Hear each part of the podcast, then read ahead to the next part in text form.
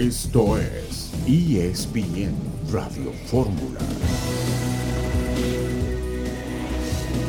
Un saludo en este martes 5 de julio de 2022. Estamos aquí en esta emisión multimedia de ESPN Radio Fórmula. 15 mil personas en la presentación del América para el próximo torneo. Auténtica popularidad de este equipo divisor de opiniones como es el América. El Pachuca derrotó al Querétaro en la terminación de la jornada número uno del fútbol mexicano.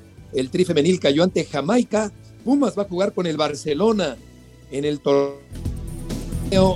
Joan Gamper, que tiene tanta tradición allá en Cataluña. Rafael Puente, buenas tardes. ¿Cómo estás? Un gusto saludarte. Bueno, pues efectivamente, ¿eh? Joan Gamper me parece que Digo, son de esas cosas que de repente, se le presentan a Pumas muy afortunadas, ¿no? Porque ahora el invitado era Atlas y pues no, no aceptó la invitación. Se le da a Pumas, pero hay que recordar, por supuesto, que fue lo del tema contra el Real Madrid, que sacó un, resultado sorprendente, pero positivo, ganando Pumas. Eso fue pues, evidentemente mucho por la figura de Hugo en la dirección técnica de Pumas, ¿no? Y su antecedente con el Real Madrid. Sí, por supuesto. Lo, recordamos claramente aquel eh, partido del conjunto de Pumas allá en España, en el estadio Santiago Bernabéu, aquel torneo de 2004, cuando fue a ganar el equipo universitario allá en la mismísima cancha del Santiago Bernabéu. John, buenas tardes. Betito, Rafa, un gusto estar con ustedes. Cuando empieza a surgir todo esto que Henry Martin, que si se va a Chivas, que si no sale del América, me puse a averiguar y en el América están preocupados de Roger Martínez, de qué tan seria es la lesión, el desgarre. Me dicen que el viernes le van a hacer un examen más a Roger para tener una idea cuánto tiempo lo van a perder. Entonces, eh, Henry Martin en estos momentos no está transferible, no lo piensan mandar porque no saben exactamente qué va a pasar con Roger. Entonces, si hace unos días pensaban algunos equipos que podrían llevarse a Henry Martin, en estos momentos se queda en el América, Beto. Correcto, John, se queda Martín en el conjunto del América. Nos recuerda Mario, nuestro productor, que Israel Castro marcó aquel gol en el Bernabéu. Claro. Ahí jugaba Quiquín Fonseca, jugaba Leandro Augusto, todo del Real Madrid en aquella época, que luego vino a dirigir al conjunto del América. Vamos al avance de la información contigo, César Caballero. Gusto en saludarte. ¿Cómo te va, Beto? Qué gusto saludarte. Este martes el América abrió las puertas del Estadio Azteca para que su afición los acompañara en un entrenamiento público y también a la presentación de los refuerzos para esta apertura 2022. Posteriormente hubo conferencia de prensa donde se habló de cómo está el plantel americanista después de estas incorporaciones y cuáles son los objetivos de cada uno de los jugadores. Lo platicaremos más adelante en ESPN Radio Fórmula. Perfecto, César, y también eh, tenemos eh, el eh, avance de la información en esta tarde por parte de Jesús Bernal. Jesús, gusto en saludarte. Saludos Beto, buena tarde. Platicaremos de Chivas, equipo que está buscando un delantero ante la lesión de JJ Macías. Y una de las alternativas es Henry Martín. ¿Cómo está la situación? Lo platicamos más adelante. Gracias Jesús. Y tenemos también, Marcelino, el avance de tu información en esta tarde en ESPN Radio Fórmula. Saludos Heriberto, amigos de ESPN Radio Fórmula. Más adelante en el programa tendremos la presentación de Eduardo Salvio, el quinto refuerzo de los Pumas de la universidad, pero además el anuncio de que los Pumas participarán en el trofeo Joan Gampert en contra del Barcelona el 7 de agosto. Gracias Marcelino. Vamos a, ir a la pausa y regresamos. En Radio Fórmula.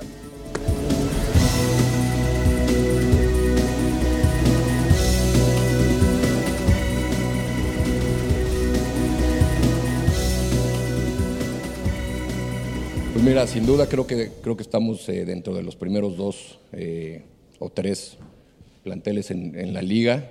Siempre, siempre hay puertas abiertas eh, y hay que ser sinceros. Hoy, hoy en día estamos esperando el diagnóstico más, más preciso de, la lesión de Roger, que será el viernes. Posteriormente haremos el, anuncio correspondiente y tendremos que tomar una decisión. Si, si hay la manera de, de poder incorporar a alguien más, lo haremos y si no, dependiendo de los tiempos, eh, cerraríamos el, mercado con, el plantel como, como estamos al día de hoy, ¿no? Santiago Baños, el eh, titular de la, del manejo deportivo, el presidente del equipo del América, con respecto a las contrataciones para esta campaña y tomando en cuenta que Roger Martínez quedará fuera prácticamente todo el torneo, una baja importante para el conjunto capitalino, pero mucha gente, Rafa, en la presentación americanista en la cancha del Estadio Azteca. Pues sí, siempre despierta, despierta enorme interés, por supuesto que eso de Roger, yo no sé de qué manera prenda los focos rojos en la institución, pero bueno, pues ahora acabamos de escuchar de, de, boca de, de Santiago Baños, pues esta situación, y coincido con él, ¿eh? o sea, América, por supuesto, con estas incorporaciones está dentro de dentro de los importantes, la gente el otro día se metió aparentemente fuerte, fue algo de lo que yo después leí unas declaraciones de, del Tano, no recriminando para nada la acción, sino entendiéndola, pero, pero bueno, el América tiene, por supuesto que tiene para jugar bien y jugar mejor. Si es cierto, si bien es cierto que la temporada pasada, a raíz de que llegó el Tano, el equipo tuvo una mejora sustancial y se metió cuarto dentro de lo que el listado, la tabla este, general al final de la temporada, para este torneo tiene mucho mayor exigencia por el esfuerzo que ha hecho la directiva para incorporar estos tres refuerzos, dos con un costo importante, con un grado de dificultad para traerlo, y otro, un jugador que quedó libre y que se acercó y que bueno, se brinda la oportunidad por sus características, por antecedentes y con sin exigir mayor cosa que la oportunidad para poder demostrar el caso de Jürgen Damm. Sí, Rafa, ahorita volvemos a tomar la, la, llamada con... O sea, no me escuchaste nada, sí? No, sí, sí, sí, sí te escuchamos, Rafa. Creo que César Caballero, ¿cómo estás? Buenas tardes. Al igual que todos ahí en el estudio de ESPN Radio Fórmula, hoy el América abrió las puertas de su entrenamiento para también hacer la presentación oficial de sus refuerzos de esta apertura 2022. Alrededor de 12.000 aficionados los que se dieron cita aquí en el Coloso de Santa Úrsula para presenciar la práctica encabezada por el Tan Ortiz y también ver por primera vez con el uniforme de las Águilas a Cabecita Rodríguez, a Néstor Araujo y a Jürgen Damm. Posteriormente hubo una conferencia de prensa donde tuvimos la oportunidad de platicar con estos jugadores. Cada uno tiene objetivos diferentes. Jürgen quiere recuperar su mejor nivel. El cabecita Rodríguez quiere demostrar que todavía está para grandes cosas y también colarse a la lista mundialista con Uruguay, mientras que Néstor Araujo mantenerse de cara a Qatar 2022. César, te preguntaría por la cantidad de gente. ¿Cuánta aproximadamente fue al Estadio Azteca esta presentación? Bueno, según lo que nos decían las autoridades del Coloso Beto, que alrededor de 12 mil personas las que se dieron cita hoy por la mañana acá en el Estadio Azteca. Hay que decirlo, hubo que estar desde muy temprano ya formados. Era una fila que daba la vuelta desde la puerta 3, la del estacionamiento, hasta la puerta 1, que es la puerta de palcos. Estamos hablando de cuando menos un par de kilómetros. Mucha gente respondió al llamado de las águilas, algo que nos dio gusto ver que muchos niños estaban presentes ya varios de ellos ya terminaron con el ciclo escolar y de alguna manera encontraron una actividad para distraerlos, para que vinieran a ver a sus ídolos del conjunto americanista. Un buen ambiente el que se vivió en las tribunas del estadio, celebraban y victoriaban todo lo que hacía el equipo y fue una buena convivencia la que tuvo el América con su afición. Correcto, ya me imagino. Vamos a escuchar ahora sí a los jugadores del conjunto de las Águilas del América. Adelante. Creo que es un plantel, eh, un equipo muy completo, que va a pelear títulos y es lo primero que ves, el proyecto, los objetivos que tienen. Eh, hay un mundial eh, en diciembre y el reto es bonito, entonces eh, también es grande y, precisamente como lo dije, porque hay un mundial, vengo, vengo a, a la América. Es el América y tipo es una oportunidad que se me abre en mi carrera muy importante. Eh, como te decía, en el primer momento que hablé con el Tano y me dijo que tenía posibilidad de venir, le dije que, sí, sin pensarlo, porque sabía dónde venía. Me he sentido un poco capaz que el tema de la altura me ha, me ha costado bastante, pero poco a poco voy agarrándole el ritmo a la idea que quiere el Tano y tipo, voy a estar, si Dios quiere, preparado para la próxima jornada.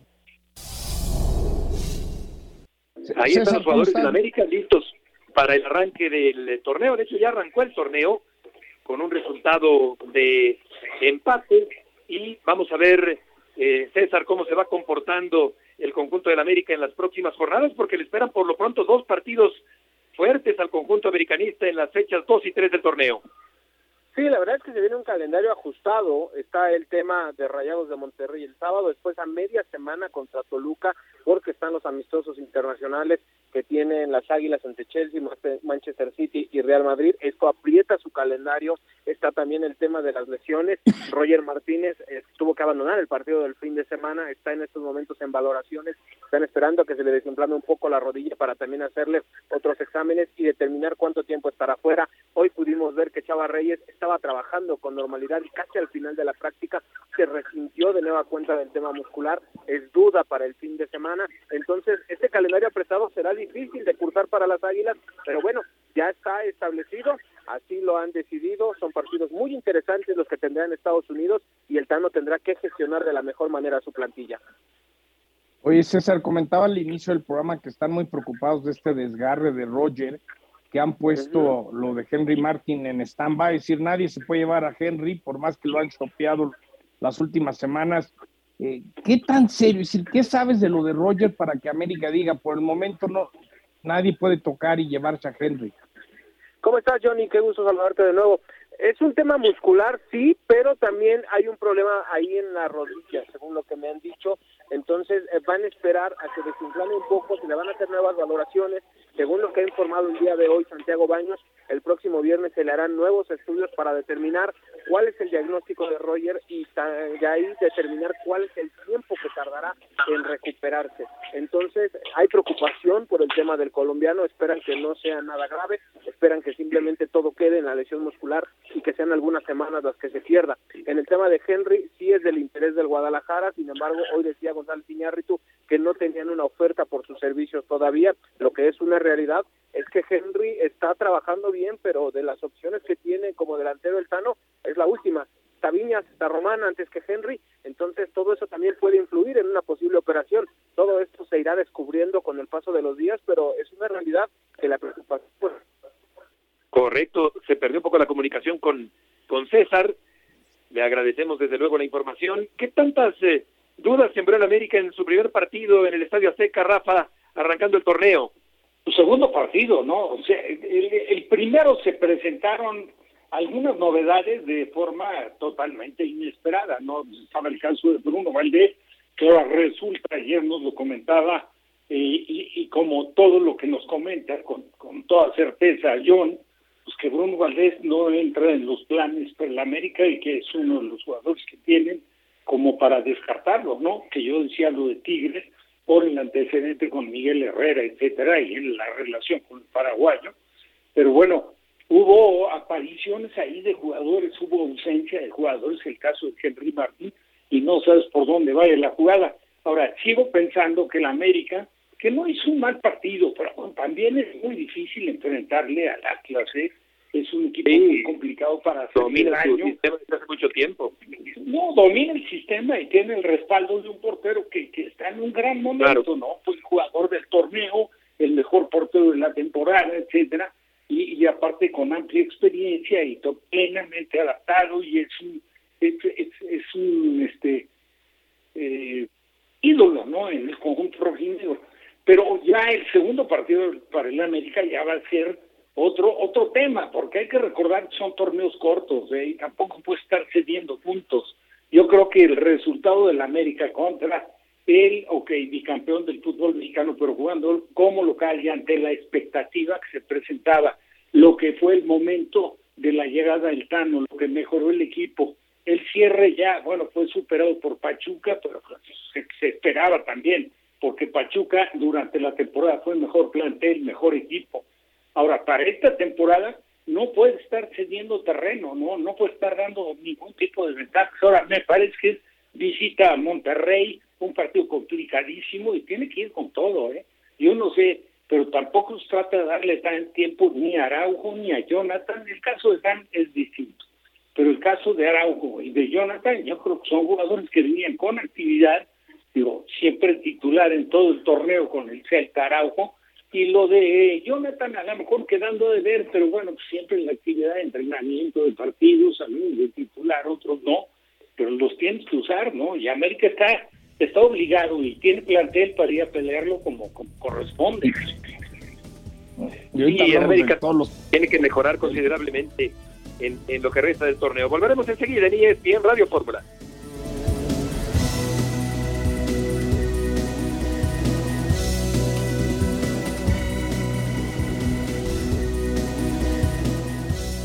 Tanto tú como Santiago han recibido alguna oferta concreta en el tema de, de Henry Martín?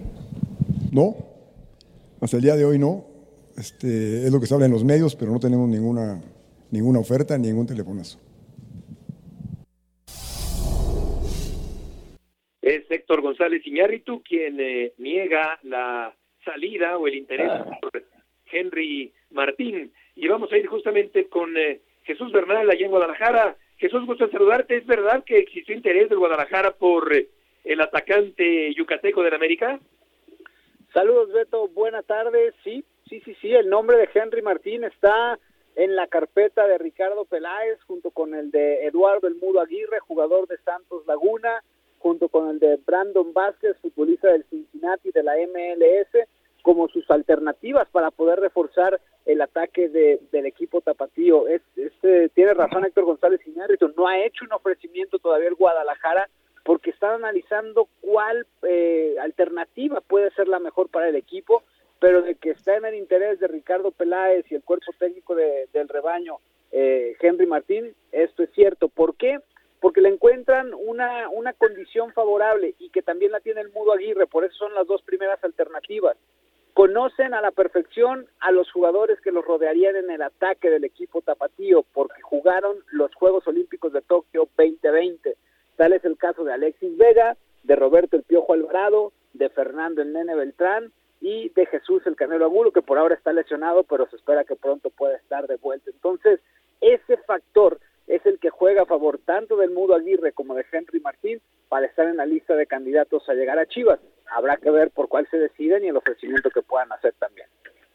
Un Martín que ha estado distanciado del gol, en, muy errático en el torneo anterior el atacante peninsular del conjunto del América. Si se llega a caer esta posibilidad, ¿hay otro centro delantero que pudiera estar en el radar del Guadalajara para este incipiente torneo? Sí, sí, sí, sí, el caso de, Eduardo El Mudo Aguirre y de Brandon Vázquez, el Mudo Aguirre de Santos Laguna, Brandon Vázquez de Cincinnati de la MLS, son por ahora las alternativas. Entienden también que no hay muchas, ¿no? Y que es complicado porque el torneo mexicano ya está en marcha, así es que pues eh, la directiva ahí está no comenzando a trabajar en este tema, porque evidentemente la lesión de JJ Macías y la actuación que el equipo tuvo el sábado pasado en la jornada número uno contra los Bravos de Ciudad Juárez hizo entender a la directiva y al cuerpo técnico que requerían un refuerzo en esa zona de ataque, sí o sí. Sí, yo, yo, yo, creo, yo creo que en estos momentos lo de Henry Martin pues ya deja un paso atrás la posibilidad. No olvidemos que no hace mucho mandaron a Oribe Peralta a las Chivas y se comieron todo ese contrato, pero con la lesión de Roger Martínez, simplemente comentar, yo sé que ahorita América lo tiene como plan B, sí, sí lo ofrecieron en su momento, pero lo de Roger cambió todo. Entonces yo creo que Henry, Henry, por más que se molesten, que si América y Chivas hacen cambios, no hace mucho estuvo Beto Rafa lo de Oribe Peralta y pasó, ¿no? Sí, y tantos más, claro. John, bueno, Beto, John, perdón que interrumpa ahí a Jesús, un saludo. Otra opción que pudiera haber, digo, a ustedes igual les suena descabellada, ¿eh? Pero en México también hay un jugador, un centro delantero que tuvo una productividad muy, muy interesante en Puebla y que ya estaba a punto de firmar en algún momento con Chivas, que fue cuando llegó Oribe Peralta, que es Santi Ormeño. ¿eh? Santi Ormeño con Puebla, si mal no recuerdo, hizo en un torneo, en el, el, tiempo que estuvo dos torneos, 18 goles, una cosa así, y luego lo llevó el León, y la verdad es que en el León poco menos que nada no la oportunidad que le han dado, y ahora el León incluso llevó a un argentino y llevó también al Plátano González. O sea, yo estoy hablando de jugadores que de una u otra forma están probados en el fútbol mexicano y que pudieran ser un como quiera que sea un apoyo para, para lo que es el ataque de Chivas con esa lamentable decisión que tuvo J. J. Pues sí, Jesús Someño es eh, un, un delantero muy de elevada estatura que se decantó finalmente el bengalita por el conjunto de Perú que lo convocó para la selección nacional.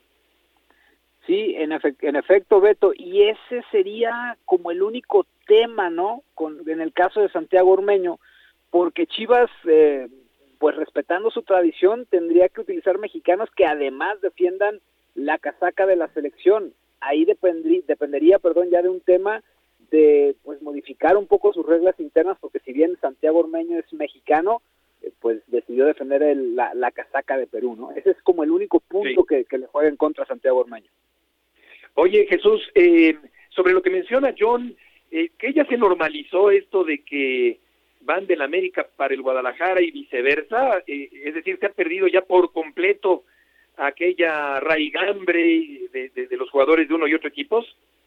Pues mira, al, al parecer sí, Beto, incluso habrá que recordar que hace, eh, antes del arranque del clausura 2022, la directiva de Chivas se sentó a negociar con la de América por el trueque de Antuna por Sebastián Córdoba, que al final no se dio y terminó siendo el trueque de Alvarado por, por Antuna Cruz Azul, pero no sería la primera vez que se sienta ya Ricardo Peláez como director deportivo del Guadalajara a platicar con la, con la directiva del acérrimo rival.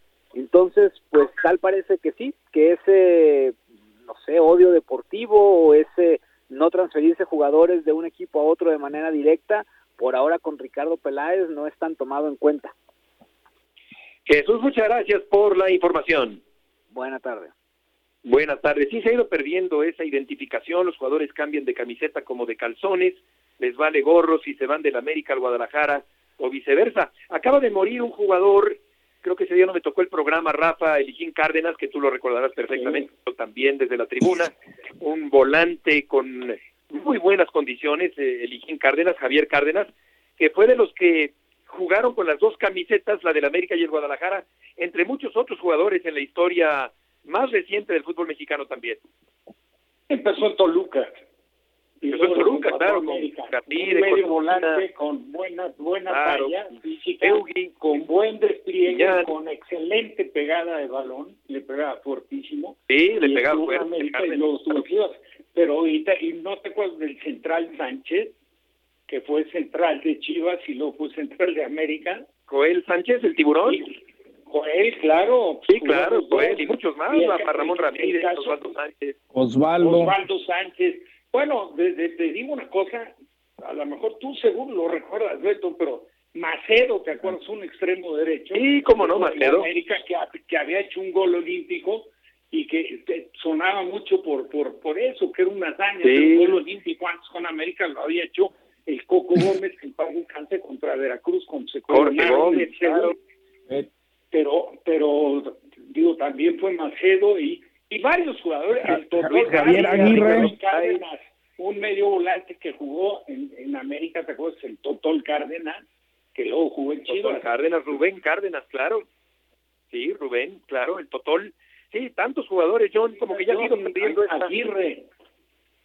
Aguirre, Aguirre, Javier Aguirre también, claro. Desde luego. Yo creo que ahorita, ahorita eh, eh, eh, por cuestiones de lesiones, Chivas está dispuesto a hacer lo que se requiera y América también está puesto a Eso de que no te vendo al de enfrente, eso se acabó. Si, si las circunstancias se dan, pues el claro ejemplo fue lo de Oribe, con lo que ganaba Uribe, no sabían qué hacer con él y Chivas tenía una urgencia y América te dijo, te lo mando empaquetado en regalo con boleto nomás de ida y feliz de la vida que se comió el contrato Chivas en América. Y tú pensarías que cómo podías mandar a un goleador de un equipo al otro. Pues la realidad es que esto es business y eso de, de defender las playeras y no, pues si Pero estuviste no allá, que, ya no puedes que estar acá. Eso era una, una cuestión romántica, John, que, que contribuía a identificarse con una causa. Sí, sí. Sí, sí, pero ha cambiado mucho. Ya sabes cómo somos los antiguos. sí, sí, sí, pero eso, eso, eso acabó mucho en los deportes. Vean a LeBron James donde ha estado y Tom Brady se fue. Y hoy, hoy es muy difícil que se mantenga un jugador en una misma franquicia por, sí. por la inercia del negocio. ¿eh? Ahora, tampoco, tampoco, Rafa, es que eh, Martín se haya formado en el América, que tampoco es el caso, pero sí es un jugador identificado a últimas fechas con el conjunto de América, que por cierto, al igual que Jiménez, la verdad, pues están enemistados con el gol, Jiménez, Martín, eh, no andan muy derechos que digamos, Funes Mori lesionado, eh, casi todo el torneo pasado, o sea, los delanteros de la selección mexicana no andan muy derechos que digamos rumbo al campeonato mundial. Y Chicharo metió gol ayer. Se ve reflejado en la selección, ¿no? Bueno, el Chicharo ha tenido ahí su buen momento, también sus altibajos un poco, ¿no? Ahora creo que está de nueva cuenta un poquitín a la baja. La verdad. Partido a partido. Hay que ser positivos, pero qué complicado se ve Qatar, ¿no? Muy Porque complicado. El otro día me decía, bueno, México en los viejos tiempos, Rafa, de, de, de, de Manuel Lapuente, bueno, nos golearon antes y entrenaron, sí, pero en esa época era puro de la liga local y los tuvo mes, mes y medio. Ahora no creo que el Tata haga magia con el que no esté metiendo goles, no está jugando y los va a tener 15, 20 días. Es decir, el panorama en Qatar es lo más complicado que yo he visto a la selección mexicana previo a un mundial desde que yo recuerdo. Es decir, mi, mi disco duro llega por, por 94. Sin con personalidad, sin como por- líderes, sin fútbol. Sí. Coincido totalmente contigo, John, porque aparte lo de Manolo, que simplificabas muy bien de jugadores que estaban y que los tuvo y tuvo un buen de tiempo para trabajar con ellos, digo, la realidad es que enfrentaron a selecciones de otra envergadura, no, no, de repente con las Champions, con las que visto bastante, bastante complicado, que es con el área de CONCACAF. Sí, no, no, no, no le veo ni por dónde. Y, y luego súmale que ayer las, las, la femenil tuvo una gran oportunidad para dar un gol Sí, mediático, para decir si la y, y luego cayeron con Jamaica. Te digo que estamos, andamos mal a nivel de selecciones nacionales, es la verdad. caída la eliminación de la sub-20. Una pausa y volveremos enseguida. Fuentes, Sotis y Murrieta.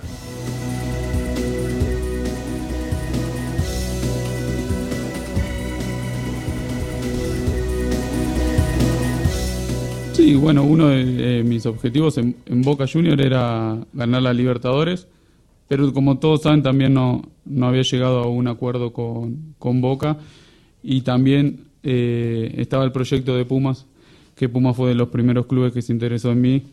Y, bueno, eh, siempre lo tuve en cuenta, siempre eh, estuve hablando sobre esto con, con mi representante. Y bueno, cuando, cuando se dio todo, eh, la verdad me puse muy contento porque el proyecto que, que me habían comentado me convencía muchísimo, sabía que venía un gran, a un gran club y bueno, nada, estoy muy contento de estar acá, eh, muy, muy feliz y bueno, con la experiencia que, que tengo eh, puedo ayudar bastante al equipo. No, no digo que, que vengo para ser un líder porque ya hay un capitán, pero sí ayudar eh, desde la experiencia que, que tengo. 31 años de edad y 20 títulos tiene en su haber eh, Salvio, el jugador del conjunto de Pumas, este argentino. El Barcelona, eh, decía Leopoldo Silva, invitó a, al, al Puma a jugar el Joan Gamper el 7 de agosto, dentro de un mes, allá en el nuevo campo de Barcelona.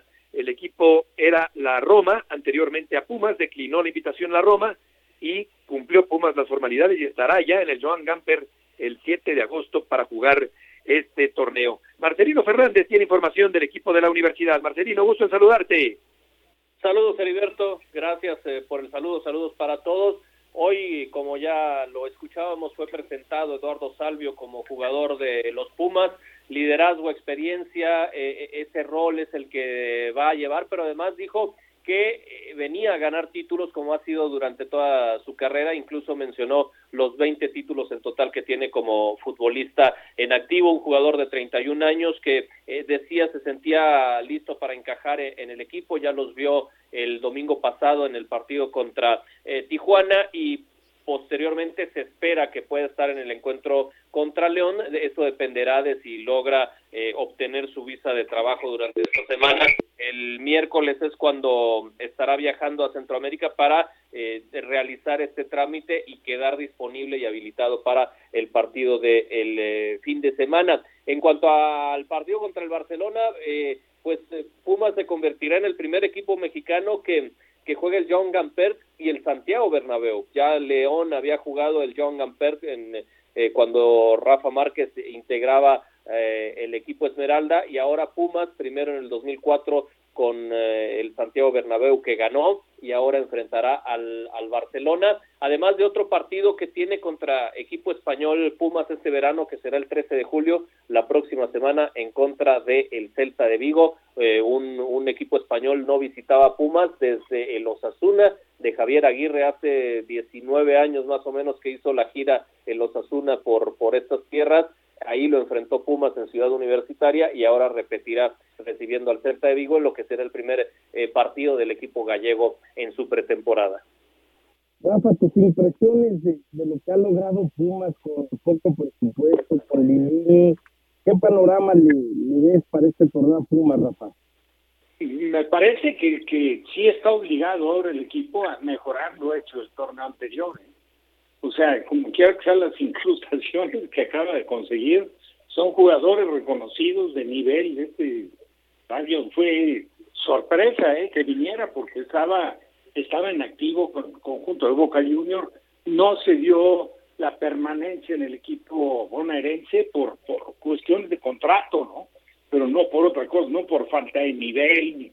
Entonces yo creo que viene a fortalecer este pues lo que lo que es también los otros refuerzos no no tuvo oportunidad de jugar eh, Huerta que viene de Chivas y que muchos lo ven del hombro para abajo y piensan que que no va a funcionar. Yo creo que tiene fútbol para encajar y funcionar muy bien a Lili y, y el este del, del prete que el otro día entre otras cosas hizo un remate espectacular ¿eh? sacando un recurso como un gesto técnico muy interesante, una chilena que salió en la trayectoria donde estaba Jonathan Rosco, pero, pero de haber ido a un costado hubiera sido un gol, a lo mejor no tan espectacular como el de ayer de Avilés Hurtado, que domina muy bien okay. este tipo de ejecuciones, pero también lo de Del Prete lo hizo muy bien. Entonces yo, yo pienso que, aparte, ok, empató y lo que quieran, pero se perdió dos o tres goles y menos, ¿eh? que suele ser bastante certero.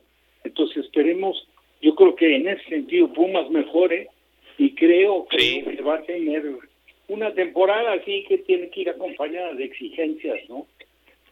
Sí, yo siento que se le vio poca forma a Pumas en el eh, primer partido eh, que debió haber ganado y terminó por ceder dos puntos y el equipo de la frontera se eh, quedó con un punto muy valioso en su visita del pasado eh, domingo a la cancha de Ciudad Universitaria. Eh, perdí un poquito la, la conexión con el programa, eh, no sé si Marcelino sigue en la línea o vamos ya con, con Héctor Tello. Ah, ah, correcto. Correcto, Marcelino, muchas gracias por la información. Saludos, Heriberto. Nada más para finalizar, Pumas deberá hacer gestiones ante la Liga MX porque el viernes 5 de agosto tiene programado su partido de jornada normal contra Puebla. El domingo 7 juega contra Barcelona. Pretenden irse desde el jueves para eh, aclimatarse y tener un par de entrenamientos allá. Por lo tanto, tendrá que gestionar ante la Liga y ante el propio Club Puebla el, el, el movimiento de ese partido para eh, poder viajar a Barcelona. Correcto, Marcelino. Gracias por la información. Saludos. Buenas tardes. ¿Recuerdas un Pumas Barcelona, Rafa? En su universitaria golearon, me metieron siete a los Pumas. Ah, caray. ¿En qué año habrá día, sido más o menos? Este, pues no, un día que llovió muchísimo. Te puedo decir, o sea, venía, tenía muy, muy buen equipo. Fue en aquella época que vino a jugar a Ciudad Universitaria, el Valencia, que tenía Quincoses, Arnal, Agual, un centro delantero brasileño, a Pesudo y el Barcelona traía entre otros al portero Sadurni, Sadurni o Sadurni, este, pero, pero bueno. ¿De qué año estás hablando más o menos, Rafa? Oh, no, pues imagínate, no, no había debutado yo en primera división. Ah, en los 60. 68. Esto ha de haber sido más o menos 67, 66, por ahí. Que estaba, que ya en paz descanse, Alejandro Moinedo, que era portero, ah, portero. Y, y, que, y que luego estuvo en Atlante recordarás ahí que compartía la un poco la, la portería con Raúl Orbañano. Con Orbañano, sí, con Raúl. Atlante. Sí. ¿No fabricaba balones eh, Mollinedo, Rafa? El papá de Alejandro Mollinedo fue portero de la América, don Rafael Mollinedo, y tenía en la calle de Bolívar, donde estaba el banco, Bancomer, el antiguo, ahí tenía eh, un, un stand de venta de lotería me acuerdo perfecto, ah, como porque ahí nos juntábamos nosotros para jugar en infantiles. Ah, mira. Ahí era la cita y de ahí salíamos a diferentes puntos. Estratégicos. Era Colmenero, me equivoqué. Colmenero era el, el, fabricante de balones, ¿no? No Mollinero. Eduardo Colmenero. Colmenero, exacto. Estaba pegadito a la glorieta de Chilpancingo, ahí en Insurgentes, y también hacía los zapatos de fútbol. Correcto, sí, sí, de eso me acuerdo. Vamos a escuchar a Rogelio Funes Mori, el delantero del equipo del Monterrey. Volver al gol después de tanto tiempo eh, eh, algo lindo para mí lo personal porque el último gol que fue fue en mi cumpleaños, el Día de América, y después el tema de la selección, obviamente trabajo para, para poder estar siempre. Eh, no pude estar eh, anteriormente por, por, lesión, pero, pero ahora estoy, estoy de vuelta, estoy tranquilo y siempre trabajo para, para poder estar. ¿no? Un Funes Mori, eh, John, que también se la pasó lesionado prácticamente todo el torneo anterior y que tiene que apretar y apurarse para buscar un lugar en el próximo campeonato mundial con la selección nacional. Trata de estar feliz, yo lo puse en redes sociales, dos goles, es una buena señal, porque ahorita, a ver, Raúl Jiménez no está metiendo gol. Henry quizás eh, tampoco. Eh, Mori puede ser ese jugador, quizás, ¿no? Aunque siempre, siempre soñamos a nivel de selección, Rafa, con ese naturalizado que nos cambie la vida, ¿no? Desde Guille Franco, Nelly Castillo, eh, o el chavito que juega en Inglaterra, como que siempre estamos pensando en que por arte de magia va a llegar un nacionalizado a cambiarnos quizás todo lo que no hemos hecho de todo, ¿no? no, se, te escucha bien, John. Sí, Rafa. Yo lo alcancé a escuchar, estaba hablando de los naturalizados, pero el único, el único que realmente funcionó fue Ciña. Sí, sí, porque aparte yo lo que digo, Rafa, Ciña, Ciña, se hizo en el fútbol mexicano. Ciña claro, no en Saltillo. No, claro, en, en el Saltillo. Y luego en Toluca fue donde se proyectó. Y fue pieza importante con la Volpe. Yo lo que digo es que, pues, no, no me parece una solución de raíz, o sea, me parece un poco engañoso. Vamos a suponer que Funes Mori puede ser importante en el Mundial. De todas maneras, ¿dónde? Es decir, eso no remedia la falta de un delantero nativo. O sea, claro que ya sé que los mismos derechos y obligaciones y que es mexicano, ya lo sé, pero ¿en dónde está la solución real para que este país produzca un centro delantero y no tenga que recurrir a naturalizados. Es lo que, lo que yo pienso. Héctor Tello, gusto en saludarte. Adelante con la información. ¿Cómo estás, Beto? Buenas tardes. Así es, bueno, pues eh, en el tema que, que tocan de Funes Mori, pues prácticamente cumple cuatro meses eh, sin, sin, anotar después, antes de que metiera el gol contra Santos Laguna y, hoy con esta eh, exigencia de tener a Rodrigo Aguirre, ahora Berterame, llegó también hace unos días Joao Rojas, eh, pues ya el, el, margen de pues de, poca efectividad se le reduce a Funes Mori, ya tiene quien le haga sombra con años anteriores con delanteros que pareciera no no le exigían tanto, hoy para el mellizo pues es aumentar esa competencia interna que sin lugar a dudas no, no le va a permitir relajarse en, en ningún momento, bueno pues Monterrey que también pues eh, enfrenta al América este fin de semana y podríamos ver quizás eh, a Joao Rojas con mayor participación, ya lo vimos con, con Santos Laguna, muy complicado que Verterame pueda ser contemplado al menos para, para la banca, le van a dar un poco más de, tiempo de, adaptación, pero pues eh, un Monterrey con, con esa obligación de cambiar la, la, cara que vimos contra Santos Laguna, donde pues desperdiciaron una ventaja de dos goles beta. Oye, ¿presentó alguna protesta Monterrey por eh, el arbitraje del fin de semana anterior allí en la comarca? Sí, ayer mismo Duilio Davino expresaba esa inconformidad, eh, no hemos tenido pues información de que ya haya una, una, una respuesta, seguramente esto vendrá en siguientes horas, por ahí del, del próximo jueves, se, se, puede esperar que, que, haya esa, esa respuesta, pero sí Monterrey, eh, pues muy, ha sido muy activo en este tipo de, de, quejas durante eh, torneos anteriores y arranca esta primera fecha con esta inconformidad que expresaba eh, Julio Davino, incluso hay imágenes también eh, donde en el partido el comisario del encuentro trata de, de, callar, de, pues de, amenazar o amedrentar a los aficionados del Monterrey que se encontraban apoyando, diciendo que guardaran silencio. Eh, la verdad que son imágenes inexplicables y no estaban haciendo alguna alguna situación de, violencia.